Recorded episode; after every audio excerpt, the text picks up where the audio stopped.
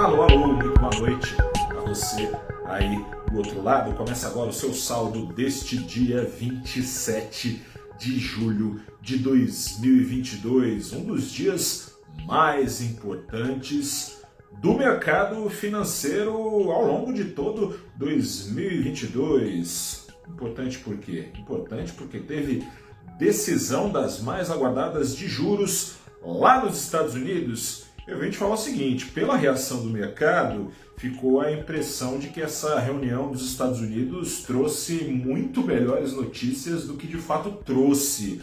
Né? Antes da alta de 0,75 pontos ser confirmada lá nos Estados Unidos, o Ibovespa aqui no Brasil já subia. Depois dessa alta aí, aí o bicho engatou Toma quinta marcha, disparou, fechou em alta de 1,7% lá nos Estados Unidos. O negócio foi ainda mais violento. O Nasdaq, por exemplo, o índice é, mais exposto às ações do setor de tecnologia, e aí tem peso com surpresas positivas da temporada de balanços por lá. Nasdaq subiu 4%. É, minha gente, ficou parecendo então que vai tudo muito bem, tudo muito bom, com a maior economia do mundo. O posicionamento do Fed, o Federal Reserve, Banco Central Americano, foi um tanto quanto confuso, né? Serviu para quem já estava pessimista continuar pessimista, mas serviu também para quem estava otimista a ficar ainda mais otimista, né? É bom ficar otimista, né? Faz bem para gente. Isso talvez às vezes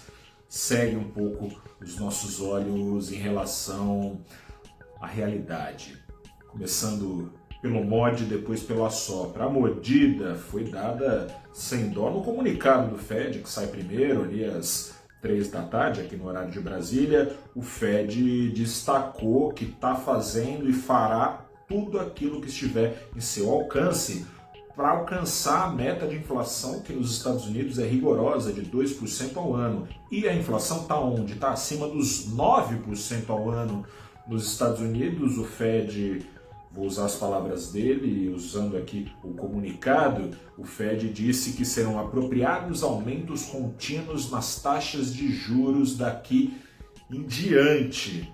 Exceção é um risco, é um risco a se lidar e será um preço a se pagar em troca de uma inflação controlada, de acordo com o Fed. Mas, e aí veio o assoprão na mordida, assoprão dado por Jerome Powell, o banqueiro dos banqueiros, presidente do Fed, o Fed lá nos Estados Unidos sai decisão de juros meia hora depois tem tre... podia ser assim aqui no Brasil, né? Já ajudava a encurtar caminho das dúvidas, mais transparência, mas não é.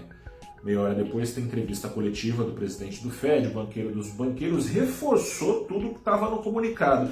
Mas daí começou a soprar, falou que na próxima reunião vai vir uma alta forte ainda, mas que depois é devagar que se vai ao longe, os juros nos Estados Unidos seguirão subindo, mas talvez já com, nem com tanta força, vamos ver como é que é, como é que tá. Para quem já estava otimista, esse sinal foi que nem é, tentar apagar o otimismo com gasolina, né? Pegou fogo o otimismo da turma, essa turma já estava otimista, é, apostando que com sinais de baixa confiança, né, o mercado imobiliário já fraquejando nos Estados Unidos, seria um sinal de que os juros já estão fazendo efeito. A inflação caiu, né, acelerou, mas seria já um sinal de que a inflação vai cair, porque demora mesmo e o Fed talvez não precise subir tantos juros. A inflação então já teria perdendo força. O Fed não disse nada disso. Disse só que lá na frente, o que já era provável, aqui no Brasil é assim, todo país é assim, quando sobe juros, antes de parar vai descer na escadinha, mas o Fed reforçou que vai descer essa escadinha de altas até parar de subir, e isso foi o detalhe que ajudou a turma a se empolgar. O Fed não disse isso, mas também não desdisse, né? Talvez devesse deixar mais claro no seu discurso Jerome Powell, assim como ficou claro no comunicado que com o mercado de trabalho forte como está, a inflação não cairá. Ou seja, os Estados Unidos vão, a partir do seu Banco Central, começar a forçar desemprego lá. Forçar desemprego nada mais é do que diminuir a atividade, forçar uma contração. Mas hoje a turma dos otimistas Passou e passou com força no mercado, o dólar então, assim como a bolsa disparava, o dólar afundava no mundo, aqui no Brasil, em 1,85% a R$ 5,25. Daqui três semanas tem a ata da última reunião do Fed. Fazia tempo que uma ata não era tão aguardada, porque nas últimas atas não tinha muito o que tirar de dúvida. Nessa terá. Teremos também, provavelmente já a partir de amanhã, alguns dirigentes do Fed dizendo com maior clareza o que pode vir a acontecer. E a gente vai mostrar, claro, no valorinvest.com. Eu sou o repórter Gustavo Ferreira do valorinvest.com. Fico por aqui, um grande abraço, boa noite, até a próxima. Tchau.